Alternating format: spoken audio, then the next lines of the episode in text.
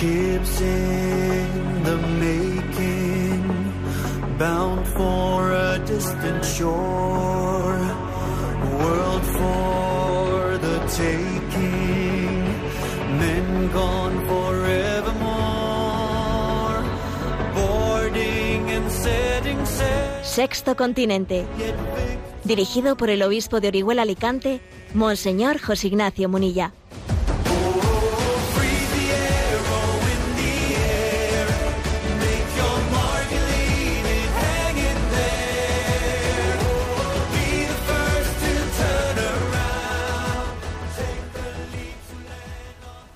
Cordial saludo a todos los oyentes de Radio María. Un día más, con la gracia del Señor, nos disponemos a realizar este programa radiofónico llamado Sexto Continente, que lunes y viernes de 8 a 9 de la mañana, una hora menos en las Islas Canarias, realizamos aquí en directo en Radio María España.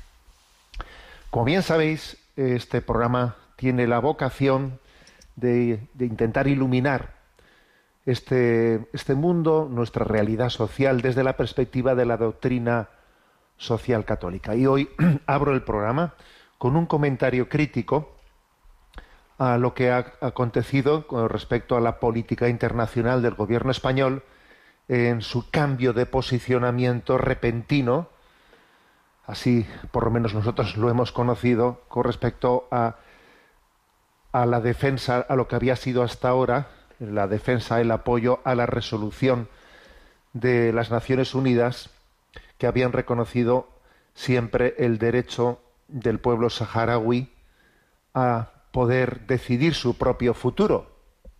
Ese había sido siempre el posicionamiento del gobierno español, es decir, reconocer que la resolución de Naciones Unidas que, que había afirmado que ese pueblo saharaui que había sido colonia española tenía derecho a decidir su propio futuro, pues era pues, un posicionamiento de justicia.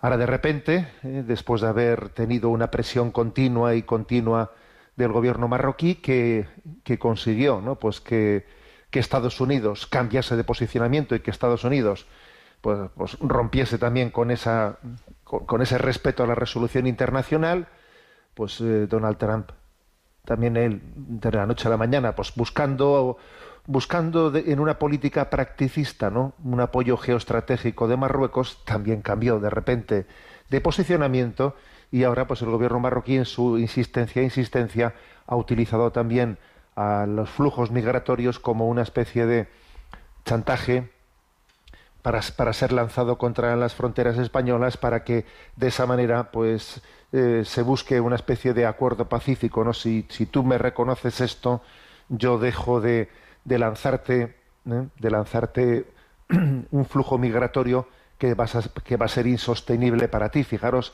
hasta qué punto somos capaces de utilizar a los pobres del mundo como moneda de cambio en las políticas internacionales, ¿no? Y entonces, pues cuando de repente, pues un gobierno que había, bueno, que se había presentado las elecciones dentro de su, de su programa político, incluso también haciendo una referencia como había sido tradicional, ¿no? haciendo una referencia a ese respeto ¿eh? del, derecho de autodeterminación del pueblo saharaui, de repente, pues ahora pues hemos visto una escena que nos ha recordado pues ese famoso, eh, esa famosa expresión que se, se le suele referir como autor a Groucho Marx. Estos son mis principios. Si no te gustan, tengo otros. Esta es exactamente la situación en la que, en la que estamos. ¿no? Estos son mis principios, pero si no te gustan, tengo otros. Desde el punto de vista de la doctrina social católica, tenemos que afirmar ¿eh? con contundencia que se trata de una violación grave del derecho de los pueblos, del derecho de, del pueblo saharaui a decidir sobre su futuro. Ya fue una desgracia auténtica, ¿no? La forma en la que España salió de aquella de, un tiempo largo, ¿no? de, de, haber, sido poscolonizadora de aquel pueblo, la manera en la que, la que salió de allí ya fue pues una gran desgracia. O sea, Marruecos con astucia aprovechó la debilidad del régimen de Franco en el momento final de su vida y aquel pueblo quedó sometido pues a una situación de de invasión de facto, ¿no? Pues de por parte del gobierno marroquí. Em, el derecho de la autodeterminación de los pueblos forma parte de la doctrina social católica. Y fue San Juan Pablo II, especialmente uno de los grandes defensores de ese derecho de la autodeterminación de los pueblos, ¿no? Leo, leo este discurso de Juan Pablo II pronunciado el 9 de enero de 1988, ¿no? ante el cuerpo diplomático acreditado a la Santa Sede, unas palabras inolvidables, ¿no? que forman, han entrado a formar parte de, bueno, de lo que es el depósito de la doctrina social católica. Dice, en efecto, la justicia pasa por el respeto del derecho de los pueblos y de las naciones a decidir por sí mismos. Entre los pueblos una paz duradera no puede imponerse por la voluntad del más fuerte, sino que debe ser convenida por todos, en el respeto a los derechos de cada uno, en particular de los débiles y de las minorías. Hay aún pueblos que no se les reconoce su derecho a la independencia. Los hay también que sufren una tutela, es decir, una ocupación, que supone un prejuicio a su derecho de gobernarse en conformidad con sus valores culturales y su historia. Aparte de estos extremos unánimemente reprobados, hay que tener en cuenta el deseo cada vez más extendido y legítimo de cada nación, incluso las menos potentes, para que sean responsables de sus propios asuntos, sujetos de su futuro, y no sólo objeto de negociaciones interesadas o de solicitud condescendiente por parte de otras naciones. ¿Eh? Creo que son palabras, como, como veis, ¿no? que están hablando desde desde el sentido de la justicia social, ¿eh? porque creo que este viraje ¿no? del gobierno español, del cual por cierto estoy escuchando comentarios y observo que se está criticando en muchos, en muchos eh, medios de comunicación, en muchos contextos, las formas, las formas en las que el gobierno ha hecho esto, sin consultar a nadie, sin consultar al, eh, pues al Parlamento, así, por las buenas, ¿no? sin consultar a la oposición, eh, bueno, eh, pero perdón, aquí no únicamente hay un problema de formas, que ciertamente esa falta de formas es, es, increíble, ¿no? Pero es que también hay un problema de fondo, de fondo, que es la, inmoralidad de dejar a un pueblo pues absolutamente, bueno, pues como geoestratégicamente hablando, pues para Estados Unidos, no, ojo con Estados Unidos y ojo con su política internacional, en la que para llevar adelante, ¿no? Pues esa guerra fría, esa guerra fría, Estados Unidos tiene la capacidad ¿no? de, generar una, una, guerra fría continuamente y luego desaparecer de escena cuando, cuando comienza el conflicto bélico. ¿no? Creo que por lo tanto hay que, hay que decir, ¿no? desde el punto de vista de doctrina social, que se ha generado una grave injusticia, o, o que se ha colmado, podríamos decir, no generado, ya estaba generada, ¿no? pero que se ha culminado una grave injusticia y creo que a nosotros nos toca decirlo. Algunos, ya, algunos sé que estará diciendo, señor obispo, esa es una postura muy poco práctica. Sí, bueno, pues yo solo sé que la justicia no se mide por practicismo. ¿eh? No estamos dispuestos, ¿no? a hacer nuestro, pues ese, ese famoso, esa, esa frase reconocida a Groucho Marx. Estos son mis principios. Si no le gustan, tengo otros el practicismo lleva exactamente a esta, a esta postura de Groucho Marx, ¿no? Pero lo duro es que no se trata de, un sketch humorístico, sino que se trata de la manera en la que los poderosos de este mundo llevan adelante los, los designios, ¿no? Y por supuesto que ya soy consciente de que el derecho a la autodeterminación suele ser también manipulado e invocado injustificadamente muchas veces. ¿eh? Injustificadamente, claro que este principio de la doctrina social católica, pues con frecuencia ha sido eh, descontextualizado e invocado, por, ejemplo, como pasó pues, con conflictos de, pues, en, la Padania, en, en Italia, donde San Juan Pablo II claramente habló de que no se podía reivindicar el derecho a la autodeterminación de un lugar como la Padania, pues eh, cuando resulta que ha tenido todos los vínculos con el resto de los, de los pueblos y, y, no es un pueblo colonizado, sino que ha crecido con los lazos comunes con los demás, ¿no? O, por ejemplo, el caso que también sobre, sobre lo, lo acontecido en Cataluña, ¿eh? donde, por cierto, el Papa Francisco, ¿no? el 12 de junio del 2014, concedió pues una entrevista al diario La Vanguardia de Barcelona en el que precisó con mucha precisión lo que se entendía por el derecho de autodeterminación y claramente hizo unas distinciones ¿no? en las que en las que dejó claro que no tiene esa aplicación tiene esa aplicación pues al, caso de un pueblo que ha crecido durante siglos eh, integrado en el conjunto de, una nación con la que tiene vínculos etcétera etcétera no es lo mismo una colonización eh, una invasión eh, de, una nación que reivindicar el derecho a la autodeterminación cuando toda nuestra historia y nuestros lazos son, son comunes, ¿no? Bueno, pero, mm, pero aunque, aunque ese derecho a la autodeterminación de los pueblos en ocasiones haya sido eh, manipulado o se haya pretendido ¿no? y reivindicarlo fuera de contexto, está, está fuera de duda que en el caso presente eh, pues el pueblo saharaui tiene, cómo no va a tener ese, ese derecho, y que ha habido un Estado, el Estado marroquí, que ha, que ha recurrido a todo tipo, ¿no? A todo tipo de, presiones y de y de mm, pues de imposiciones para que finalmente por la vía del practicismo, ¿eh? pues Estados Unidos y ahora España ¿eh?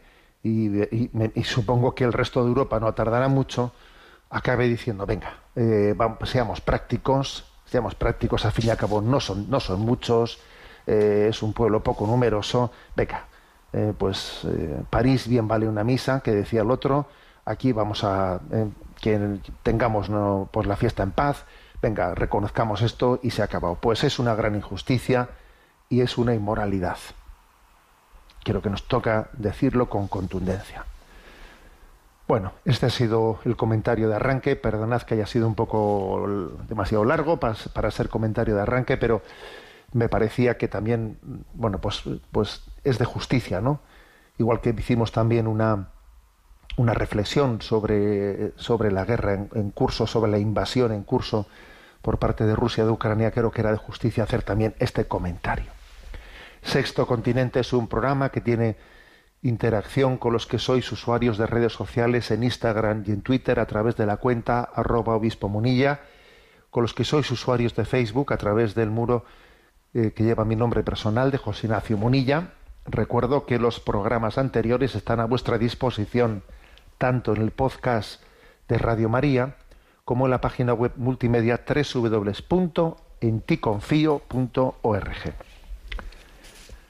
Bueno, mm, he elegido eh, un tema ahora para compartir con vosotros una de esas perlas que, que de vez en cuando conviene desempolvar, que conviene también pues volver, volver a, a, nuestra reflexión. ¿eh? Me refiero a, a, un discernimiento, a un discernimiento sobre los retos de la evangelización realizado por el arzobispo auxiliar de Los Ángeles, Robert, Robert Barron, que sabéis que es un, pues, bueno, pues un conocido eh, obispo del mundo, del mundo anglófono, eh, sobre que es especialista en nueva evangelización, ¿no? Y es alguien, pues también yo creo que, que es muy, muy escuchado en ese mundo anglófono con respecto a la nueva evangelización. Bueno, pues él hizo eh, allá por el año 2017 una reflexión sobre cómo llegar a los alejados y desencantados. Eh, religión en libertad nos ha, nos ha vuelto un poco a, poner encima de la mesa esta reflexión por su actualidad, cómo llegar a los alejados y desencantados. Tres desafíos y tres oportunidades para esta, para esta misión. ¿eh? Está claro que tenemos que tenemos un gran reto, tenemos una gran batalla, ¿no? La gran batalla está en que la secularización avanza, avanza, avanza una, pues un, concepto de cultura y de sociedad sin Dios. Pero por otra parte también vamos a decir que la nueva evangelización mm, se, pues, se propone, se propone y además con frutos. O sea, Dios está, está suscitando, el Espíritu Santo suscita aquí y allá conversiones. Pero las dos cosas avanzan al mismo tiempo. Avanza la secularización el alejamiento progresivo de la cultura, ¿no? En plan, digamos, de masas, pero de manera individual, de manera personal, acontecen conversiones, conversiones, ¿no? es como si se chocasen en la puerta de la iglesia los que salen y los que entran. Yo creo que Radio María es testigo de esto, por ejemplo, ¿no? Radio María yo creo que hay una conciencia de que se están produciendo continuamente conversiones. Por ejemplo, puedo decir que las preguntas que llegan a este programa por parte de los oyentes es muy frecuente que, el, oyente se presente diciendo, pues tuve una conversión hace tres años, cuatro años, retorné a la iglesia. Es muy frecuente. Eh, yo diría que hay un tanto por ciento muy alto de personas que, mm, se, se presentan de esta manera. Entonces, los dos, los dos fenómenos, el de la progresiva secularización y el de ese este retorno desde el encuentro personal, acontecerá al mismo tiempo, es una gran batalla. Es una gran batalla que, hay que saber librarla. ¿eh? Porque decía Robert Barro, ¿no? que como ha crecido muchísimo en las encuestas, encuestas sociológicas en las que se pregunta por, la, por la, el autoposicionamiento en materia de fe religiosa, han crecido mucho, dice él, los nones. ¿Y quiénes son los nones? Los que responden a las encuestas diciendo que no tienen ninguna religión, que no profesan ninguna religión. ¿eh? Personas que se han ido desvinculando de todo tipo de, de, religión en, en, Estados Unidos, pero también ese fenómeno pues ha llegado, ha llegado a Europa, obviamente, ¿no? o quizás, o, quizás fue anterior en Europa que en Estados Unidos. Han crecido mucho esos nones, ¿no? Que responden a esa, desvinculación tan grande de nuestra sociedad. Bueno, entonces, mm, la reflexión de Barron, que ahora ha sido rescatada por Religión en Libertad, ¿no? Y se nos propone es, a ver, para llevar adelante esta evangelización es muy importante conocer a qué nos estamos enfrentando. Uno no puede no puede librar una batalla mm, de la nueva evangelización sin tener una reflexión de decir, a ver, eh, ¿cuál es la tendencia cultural? Mm, ¿Por qué se caracteriza? Y por lo tanto, ¿en qué tengo que poner mis acentos? ¿no? Bueno, pues entonces él habló de tres desafíos y tres oportunidades principales, ¿no?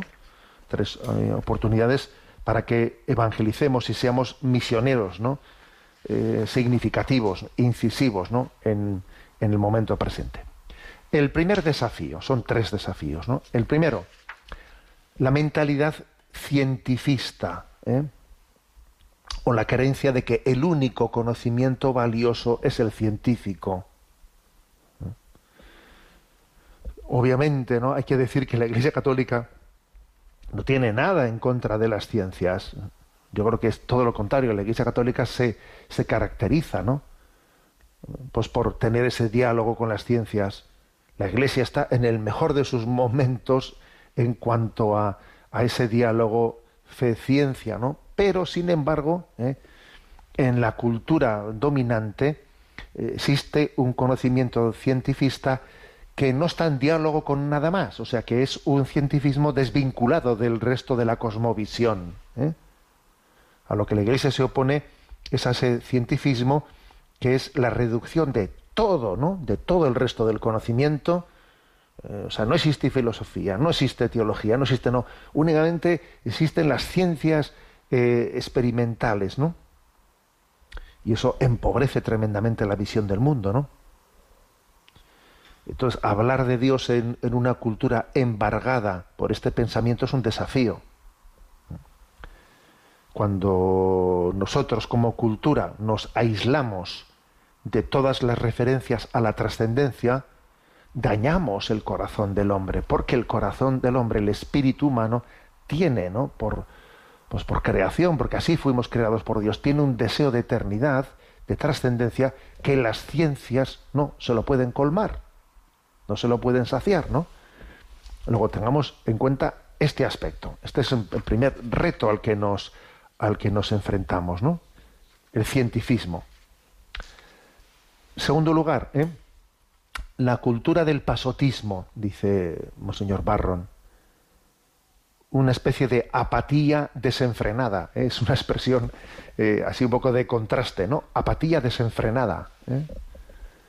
Entre, entre, yo diría que en un tiempo se dijo que esto entre los jóvenes, pero no, esto se ha convertido en intergeneracional, ¿no? más que abrazar la verdad, hoy en día hemos, hemos hecho un compromiso con la posverdad, ¿no?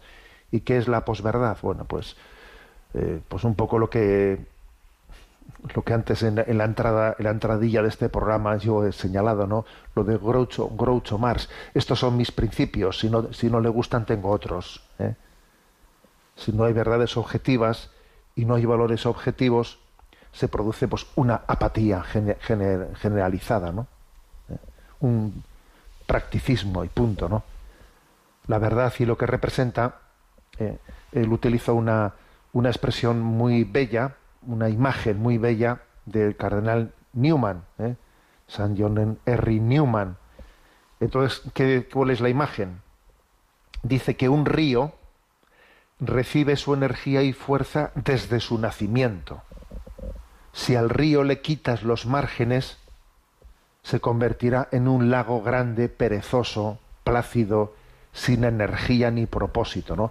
Y esa es la imagen de San John Henry Newman que utiliza aquí Barron para decir esta es la imagen de lo que de lo que ocurre en esta cultura, ¿no? De este pasotismo, es decir, esto ha dejado de ser un río ¿eh? en el que bueno viene la, la verdad tiene un origen, una fuente en el nacimiento del río y tiene unos cauces y entonces ese río se transcurre, ¿no? Transcurre con vida, con fuerza. Hay que hay que estar siempre, ¿no? Alimentando ese río desde desde su fuente original y hay que estar siempre cuidando los cauces, cuidando los cauces para que llegue al final. Bueno, pues esa, eso que ha ocurrido, pues que en vez de el río se ha perdido los se ha perdido los márgenes y entonces se ha convertido en un lago grande, perezoso, plácido, sin energía, sin propósito, en el que ya ni sabemos de dónde se alimenta ese río, ni sabemos ni tiene flujo, ni tiene márgenes, ni sabemos a dónde va, ¿no? Nuestra sociedad hoy es como un gran lago perezoso donde todos flotamos, tolerándonos unos a otros, no entrando en el camino del otro sin energía ni propósito. Es la cultura del pasotismo. Y esto obviamente condiciona mucho, claro, ¿eh? la nueva evangelización, que es la antítesis de esta apatía. ¿eh? Bueno, porque la, porque la evangelización consiste en, en, transmitir al mundo de dónde vengo y a dónde voy. ¿eh? El hombre tiene origen y tiene destino. Bueno, y la tercera característica, hemos dicho la primera, la primera el cientificismo, en la segunda el pasotismo y la tercera pues un concepto de libertad desvinculada, ¿eh? que llamamos libertinaje, ¿no? Una libertad desvin desvinculada que deforma la palabra libertad, ¿no? Es como si la libertad definiese la identidad.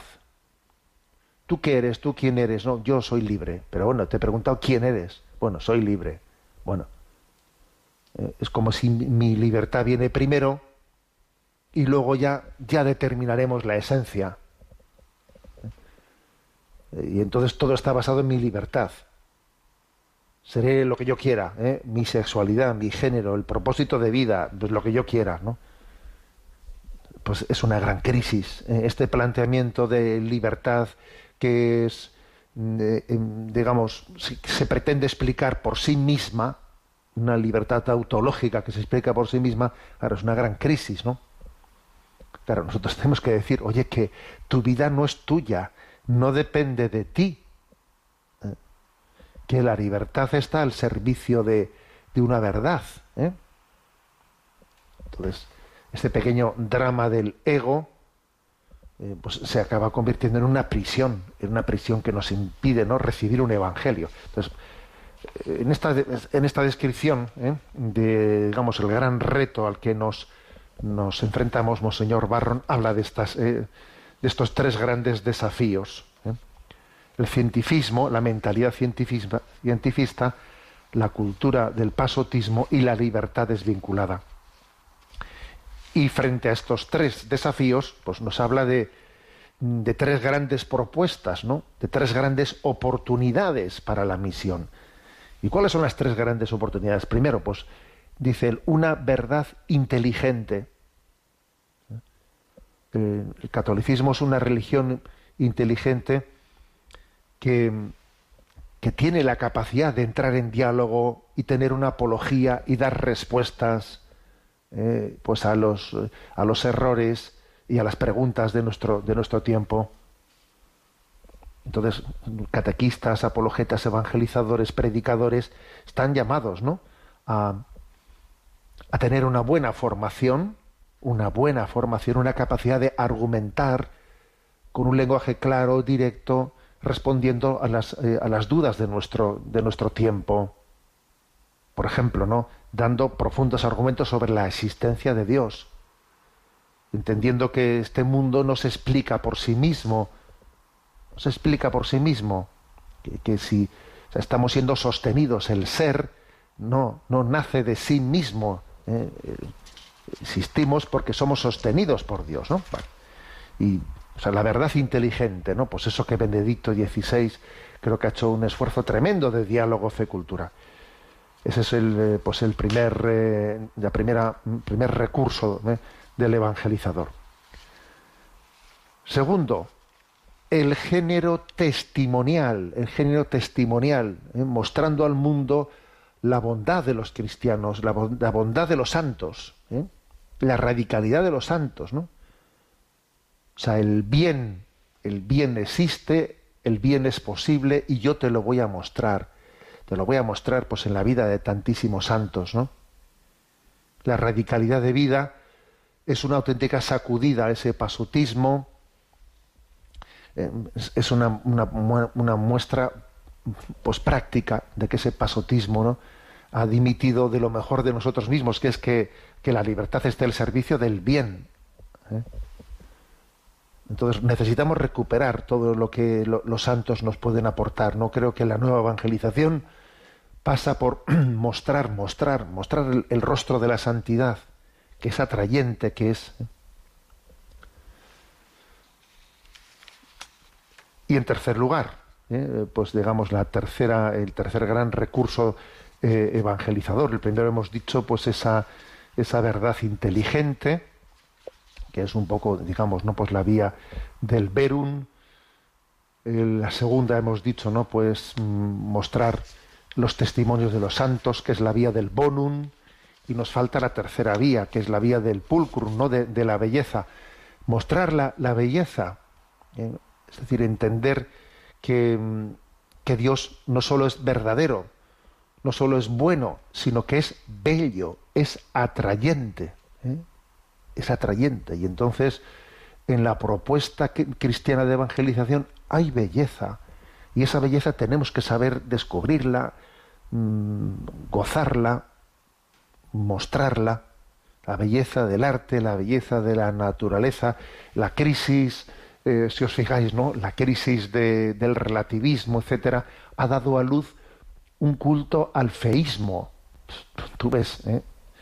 Pero, pero, que, yo qué sé, ¿no? Vas, vas por las grandes ciudades y empiezas a ver las pintadas en las paredes, esas pintadas horrorosas, ¿no? De grafitis y, y, ves, y ves el look de muchas páginas web y demás, pero, pero si casi es un culto al feísmo. ¿eh? O sea, del relativismo se ha dado, ¿eh? así como de, de la fe en Dios, pues se da ¿eh? Se da, desde esa cosmovisión católica, se da a luz a la capilla sistina, por poner un ejemplo, ¿eh? pues desde el relativismo se da a luz pues, a los grafitis de un metro o a no sé qué horror de, ¿eh? cuatro hierros torcidos de, no sé qué obra de arte, ¿no? O sea, supuesta obra de arte. Entonces, desde, desde la verdad se da a luz a una belleza y desde el relativismo, fíjate, pues es que se deriva en un feísmo que no veas tú. ¿eh? Entonces tenemos que mostrar la belleza, la belleza es atrayente. ¿eh? La belleza es atrayente. O sea, creo que, por lo tanto, la respuesta ¿no? de Barron es la de decir, a ver, si tres, eh, si tres son quizás de las principales heridas ¿no? o desafíos, ese cientifismo, ese pasotismo ¿no?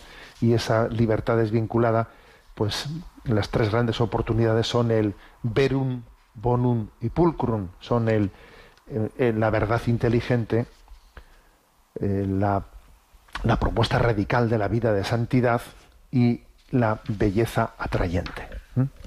Bueno, ahí queda esa reflexión que Religión en Libertad nos la, nos la ha recordado y creo que creo que todos los, eh, por los evangelizadores es bueno que profundicemos en ella, que tengamos, que tengamos en cuenta esta clave. Vamos a, orar mm, sirviéndonos ¿no? de un canto de Juan Susarte y en concreto con este tema llamado Te amo.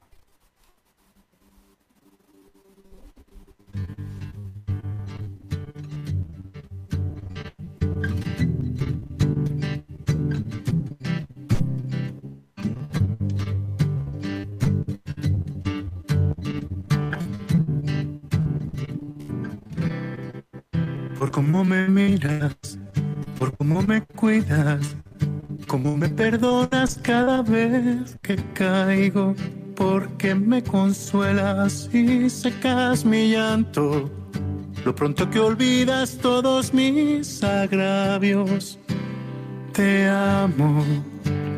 oh, te amo, Señor. Te amo,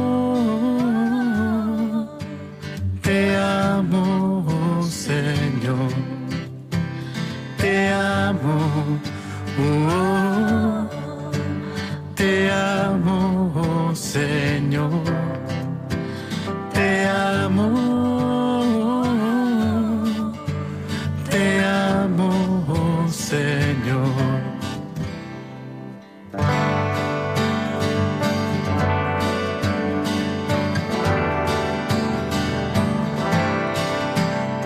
me sientes, aunque siga ausente, en todas las veces que dejo de verte y me vas buscando, susurras mi nombre y sonríes cada verso que te nombre.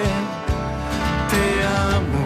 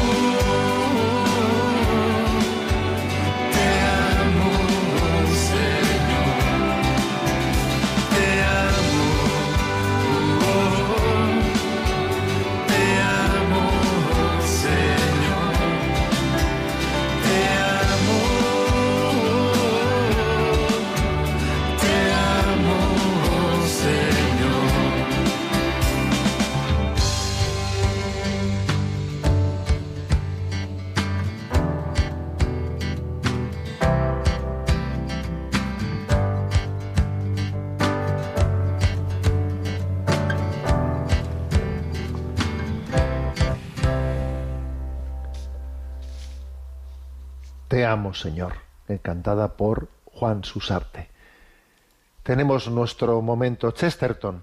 Sabéis que comentamos eh, alguno de los términos, alguno de los aforismos mm, que recoge el libro publicado con bajo el título Un puñado de ideas y que ha sido ha sido realizado por Enrique García Máiquez y Luis Daniel González, los cuales grandes lectores de Chesterton pues han hecho el gran servicio de pues unir todas las citas eh, sobre temas concretos, sobre temas sobre aforismos de Chesterton, que ahora aquí comentamos en este programa. Bueno, hoy comentamos eh, el aforismo sobre la política, eh, lo que dice Chesterton sobre la política. Bueno, en primer lugar, explicación de la, en torno a la finalidad de la política. ¿eh? Dice en, un- en una de sus citas, nada de importancia puede ser separado de sus consecuencias sociales. Y eso es la política. Ni nada puede ser separado de su valor último. Y eso es la religión. Eh, es curioso que en, este, eh, que en esta frase Chesterton nos, nos ayuda a entender y, ver cuál es la diferencia ¿no? sustancial entre política y religión. La política, sobre todo, está llamada a ordenar el tema de las consecuencias sociales que tienen, ¿no? Pues los, las opciones que se hacen en esta vida, la manera de organizar de las leyes, bueno, qué consecuencias sociales tiene, que se deriva, eh, pues que en, en prudencia, pues esto es prudente, esto es imprudente, eso es lo propio, lo propio de la política, es discernir la conveniencia e inconveniencia dependiendo de las consecuencias sociales que tengan las cosas, ¿no?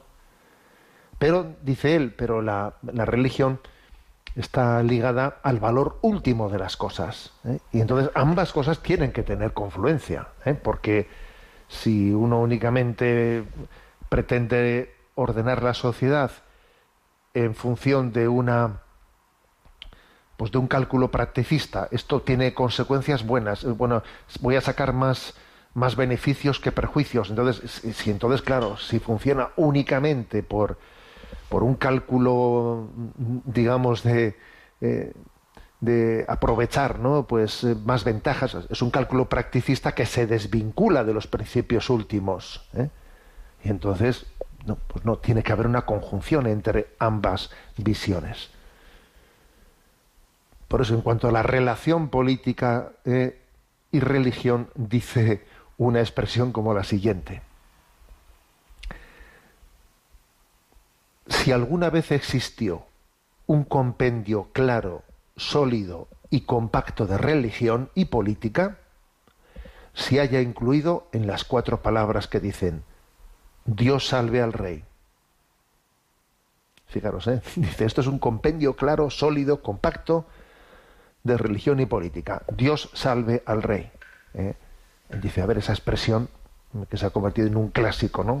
Especialmente en Inglaterra, imagínate, Dios salve a la reina, Dios salve al rey. Dice, cuidado, tómate en serio estas palabras, dice, porque son un compendio ¿eh? de cómo se integra la religión y la política. Es, es caer en cuenta de que toda autoridad ha nacido delegada de la autoridad de Dios. Dios es el autor último de, toda autoridad humana, es la fuente y autor último. Y entonces tenemos que pedir la gracia y la misericordia de Dios eh, para que los que tienen esa gran responsabilidad de regir los destinos de los pueblos tengan pues humildad, tengan conciencia de esa gran responsabilidad. Dios salve al rey. Dice, este es el compendio más claro, sólido y compacto de cómo se integra ¿no? la religión y la política. Y luego dice, atención a esta, dice, desde el instante en que abolimos a Dios, el gobierno se convierte en Dios. Claro, una sociedad que, eh, que dice, aquí ya no hay Dios, ¿no? Para nosotros. Bueno, ese gobierno, esa política se convierte en tu Dios.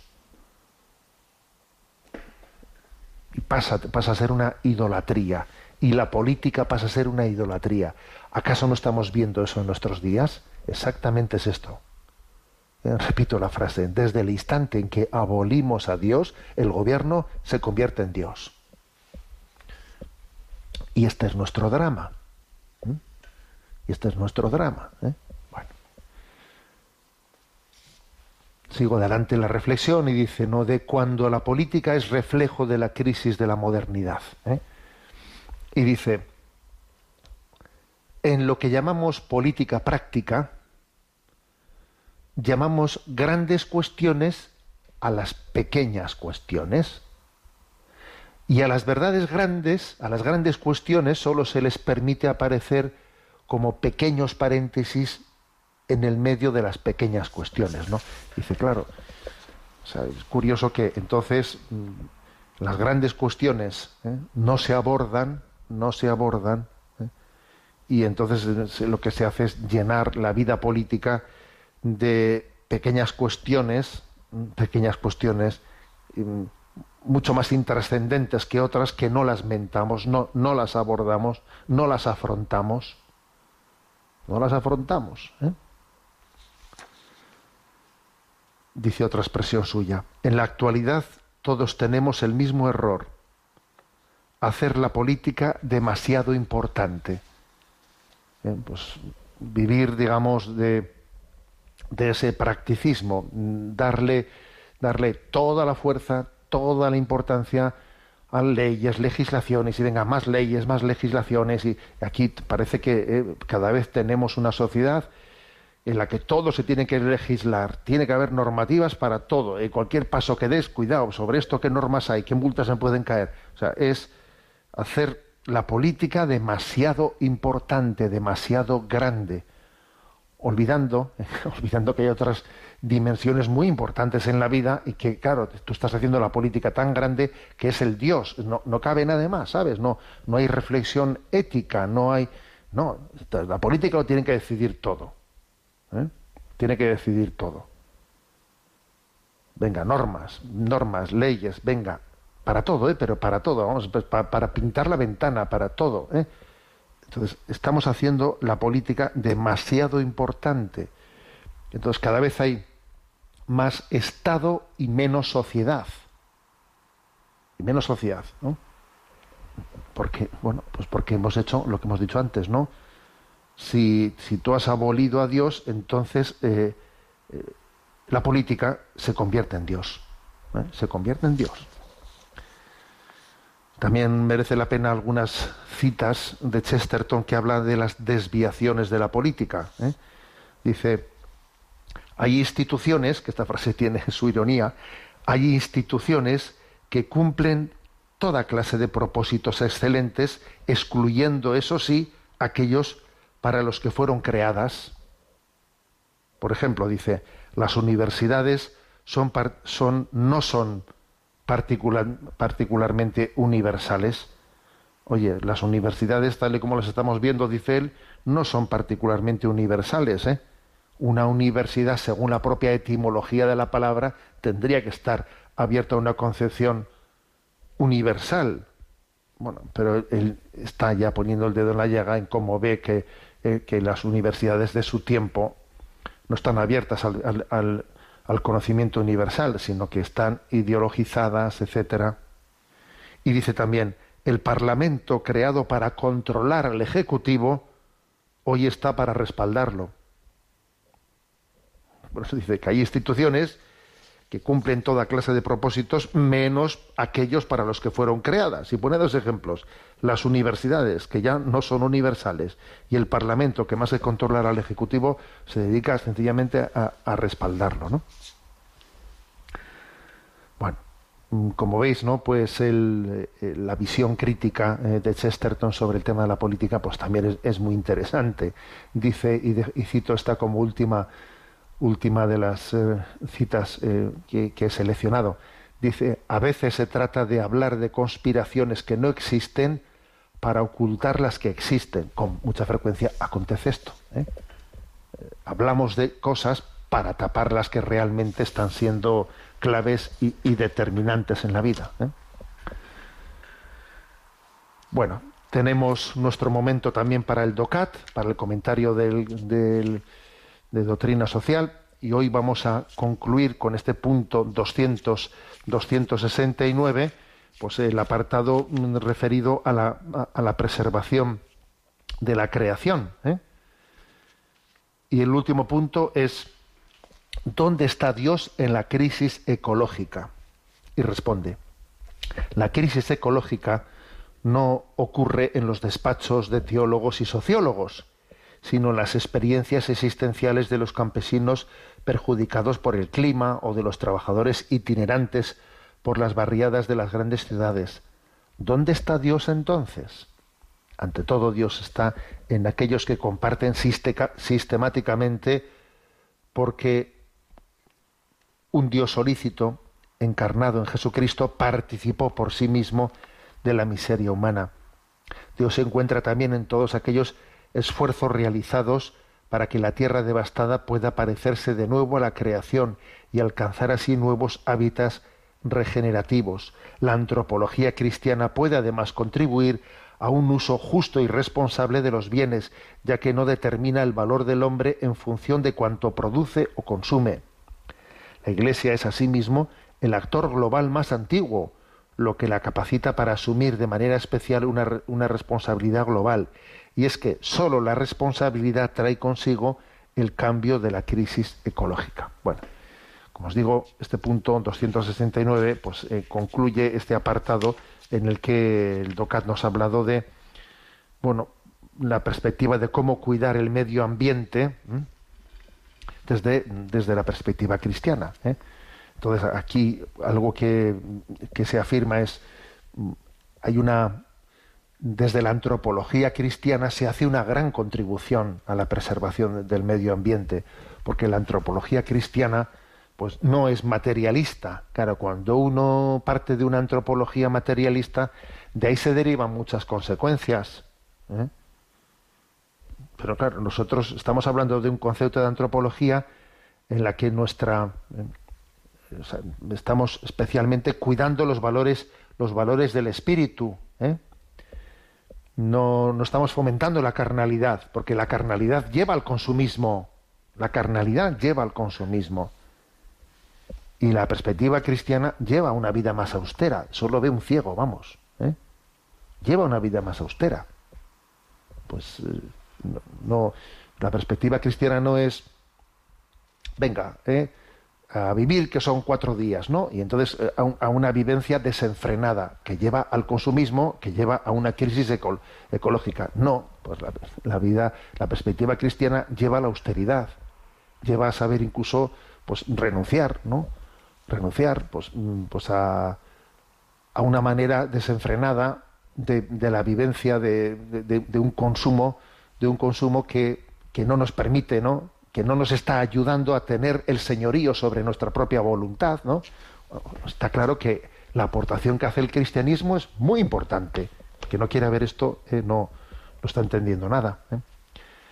también decir que que, nosotros entendemos que Jesucristo, vemos que Jesucristo está presente en aquellas, en aquellas víctimas también de la crisis ecológica, porque, porque es obvio que, eh, pues que las crisis ecológicas se suelen cebar pues en los, en los más pobres, eh, tanto en el mundo, eh, en el mundo pues de, de, de la escasez de, del agua, como en las, como las grandes urbes, ¿no? Lo, que acontece en determinados barrios de las grandes urbes del tercer mundo, o no únicamente del tercer mundo, es especialmente los más pobres en los que se está, eh, en los que se está cebando la, las consecuencias de la crisis ecológica. Y nosotros, esa, ese reconocimiento que hacemos de la presencia de Cristo en todos aquellos que sufren, obviamente será una gran aportación, ¿no? para luchar contra contra, contra esta crisis, esta crisis ecológica. ¿eh? Con lo cual, digamos, creo que no tenemos que tener ningún complejo, porque parece que a veces eh, pues el valor del ecologismo se presenta como una nueva religión, como una nueva religión alternativa. Y creo que el cristianismo, des, des, desde sus raíces, ha hecho una gran aportación ecológica. Por ejemplo, por ejemplo, en, en eh, en la vivencia en austeridad. ¿eh? La vivencia en austeridad, eso que siempre hemos dicho en la cultura cristiana, donde comen cuatro, comen cinco, y la ropa nos la hemos pasado eh, tradicionalmente, pues en las culturas cristianas, pues hemos ido que hemos, en las familias numerosas, eh, pues eso, la ropa se ha compartido entre los hermanos y entre los primos. Ese, eso ha sido, ¿eh? esa ha sido una, una apuesta muy clara de, ese humus cristiano católico en torno a una familia, una familia cristiana, ¿no? Entonces, cuando alguien ahora enarbola la, la bandera del ecologismo como si comenzase ahora la Iglesia a predicar esto y antes no lo hubiese dicho nunca, a ver, perdone, miremos, ¿no? Todas las consecuencias de los valores cristianos, ¿no? Y veremos, ¿no? Pues la gran aportación que se ha realizado. Bueno, tenemos tenemos también nuestro momento para la intervención de los oyentes. Os recuerdo que hay un, correo electrónico habilitado que es sextocontinente arroba sextocontinente arroba y allí podéis hacer llegar vuestras preguntas. ¿eh? A Javier, que le tenemos en la emisora, le vamos a pedir que nos presente las preguntas seleccionadas. Buenos días. Buenos días, monseñor. Espere un momentito porque se nos ha desconectado ahora mismo el, correo. Deme unos minutos y enseguida se las, se las presento. De acuerdo, ponemos un descanso musical, si no.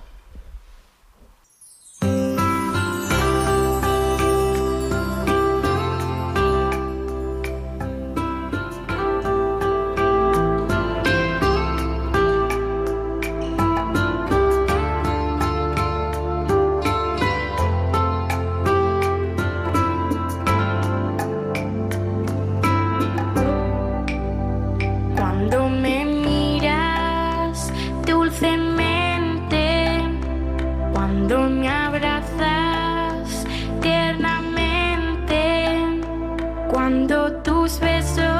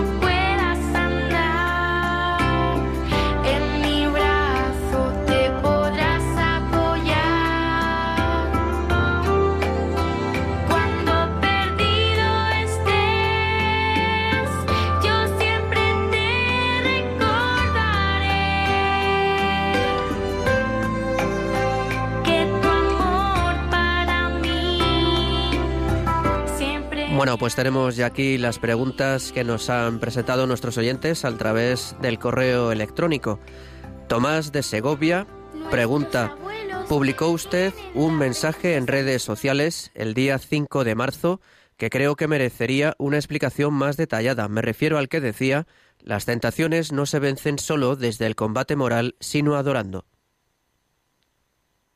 Bueno, pues eh, esa pregunta es, eh, creo que muy de cuaresma y merece la pena también, pues, eh, centrarnos en ella. No, las tentaciones no se vencen solo desde el combate moral, sino adorando. Yo la explicación que daría a esta cita es doble, doble. Por una parte, porque la adoración es también una súplica, es una petición. El Señor, dame tu gracia. Yo no puedo eh, presentarme ante, ante el tentador con mis solas fuerzas. No somos nada sin la gracia de Dios, ¿no? A ver, el tentador, eh, el, el ángel caído, obviamente tiene pues una pues un poder, una capacidad que es superior, ¿no? Superior a la nuestra. Nuestra batalla ante Satanás no puede, eh, no puede confiar en nuestras solas fuerzas. Necesitamos la gracia de Cristo para, para poder afrontar esa batalla. Ese es el primer eh, sentido de las tentaciones no solo se vencen desde el combate moral, sino adorando. Pero creo que hay también una segunda interpretación de esta expresión. El tentador, cuando lleva adelante, ¿no? Pues su acción de intentar descarrilarnos de la vida, con mucha frecuencia se sirve del desorden que hay en nosotros, ¿no? del desorden. Si tú estás, eh, si tienes tus valores desordenados, eres más vulnerable. Si tú has hecho, no, pues si tú tienes, eh, pues una tendencia, pues a la, pues a tus, a hacer de tus caprichos, ¿no? Pues tus caprichos una especie de un dios al que no sabes renunciar, ¿eh? pues entonces te entra por ahí, tienes ahí tu punto débil, el zapato te aprieta por ahí, tienes una grieta ¿no? en, esa muralla defensiva de tu vida, que la tienes desordenada y ahí resulta ser una grieta porque la que eres más fácilmente tentado. Sin embargo, cuando alguien adora a Dios, hace una oración de adoración hecha con, pues, con verdadera, ¿no? con verdadero sentido de, con verdadera conciencia de lo que es poner a Dios en el centro de nuestra vida, eso hace que las cosas se ordenen. Poner a Dios en el centro supone reordenar lo que estaba en un lugar equivocado. ¿eh?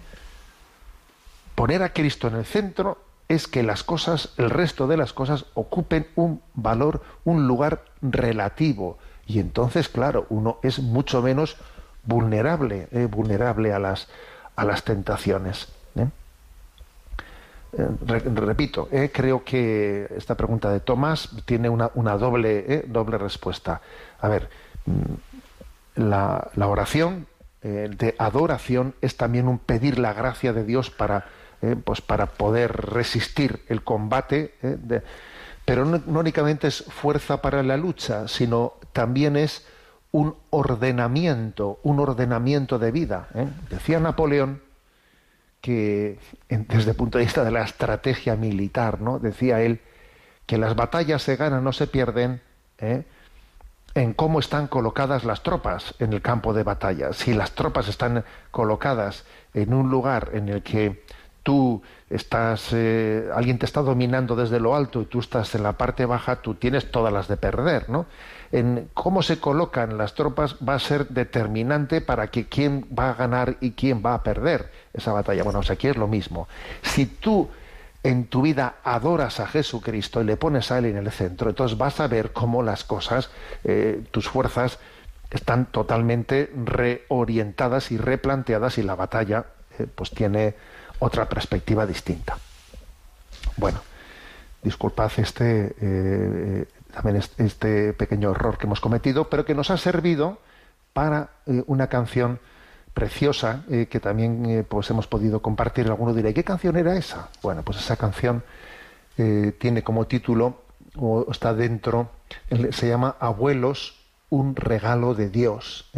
Abuelos, un regalo de Dios, que está dentro de la producción Caminando en familia hacia el Señor. Tendremos ocasión para ponerla un día íntegramente. Me despido con la bendición de Dios Todopoderoso, Padre, Hijo y Espíritu Santo descienda sobre vosotros.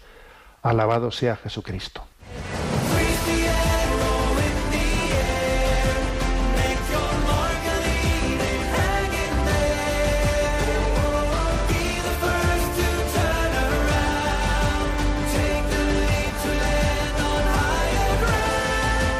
Finaliza en Radio María, Sexto Continente, dirigido por el obispo de Orihuela Alicante, Monseñor José Ignacio Munilla.